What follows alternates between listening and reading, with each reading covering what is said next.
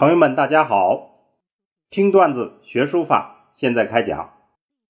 上一讲我们说的是二王巅峰的真相，这次我们讲晋上韵，韵在何处？晋上韵，这是一个重要话题，但也是一个很难口头讲清的玄妙话题。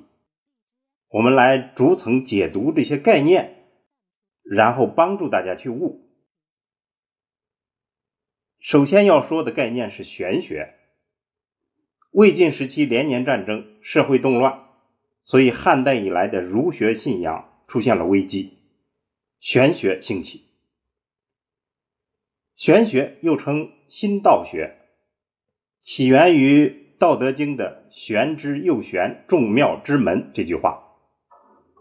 所谓的立言玄妙，形式雅远。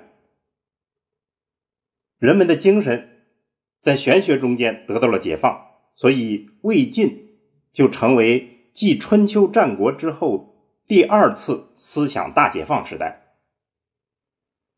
思想大解放就导致了另一个概念，就是魏晋风度。所谓魏晋风度，指的就是那些名士们率直任淡、清清俊。通脱的那种行为风格，那样一个动荡的岁月，恰好呢思想活跃，处境很险恶，思想行为又很自信，风流潇洒，不拘礼节，不至于物，特立独行，雅好雅集。当时的生活方式。就是最流行的饮酒服药，所谓药就是五石散，大家可能听说了。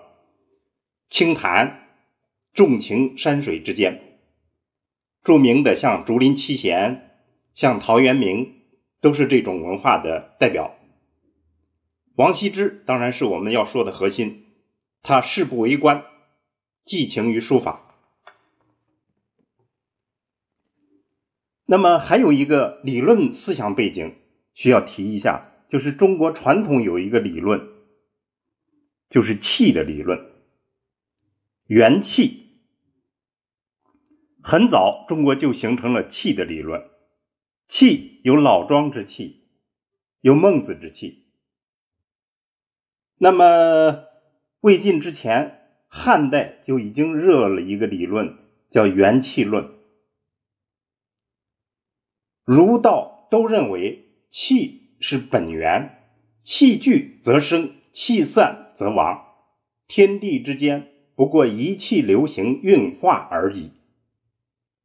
从魏晋起，气不仅是宇宙万物的本体，同时也是一个人的生命力、创造力、财力、才情之所本、之所现，也是艺术作品的。生命精魂之所在，而运是什么呢？运是一个大气之人外在表现出来的风韵、风姿，是超越形制、追求玄远的那样一种状态。那么，在这些背景之下，我们再来说书法。汉代的书法个体已经完备。但是出发点都在于实用，而东汉以后，书家从草书中间首先获得了精神的快感，认识到书法可以体现人的品格与气节。魏晋士人就极力弘扬这种书法功能，因为社会动乱，所以就投身书法，随意的、随性的去书写。达到了一种表现人生态度、文化思想的境界，于是，一种纯粹抒情性的书法就成熟了。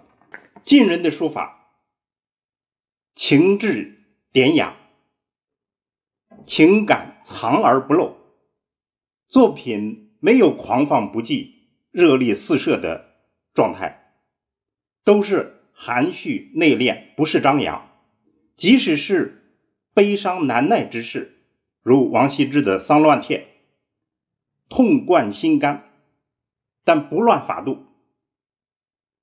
这就是中国传统文化崇尚的所谓中和、谦谦君子。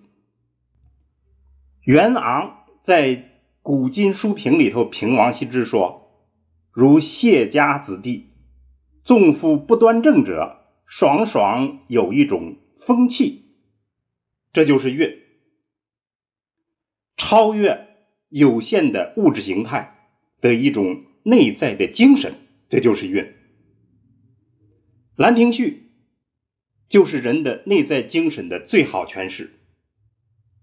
物我两忘，一气呵成，达到高华圆融的境界。那么历代的模仿者，都只能是各得右军一体，最无法得到的，其实就是神韵。据说王羲之本人也曾再度书写《兰亭序》，但是达不到原作的那种神妙绝伦，就是因为气韵。无法复制。从晋上韵的角度来看，王羲之就更有典型性。他在前人的基础上，使自然发展的书法走进了玄远精致的神韵境界。他的神韵，我们可以概括两方面：一方面表现在技法之美。汉代的那种质朴的书风，变为了严美流变的新体。这就是王僧谦后来表述的所谓“神采为上，形质次之”。另一方面，就是人格之美，行草书形态的率真质朴，章法气韵的自然。而内心涌动着欲罢不能的动荡感，恰好表现了魏晋名士表面上风流潇洒，内在哀怨不平的心情。总之，晋上韵是解读晋人书法特质的方便之门，也是认识王羲之书圣精髓的关键。好，我们今天就讲到这儿，听段子。学书法，下次再见。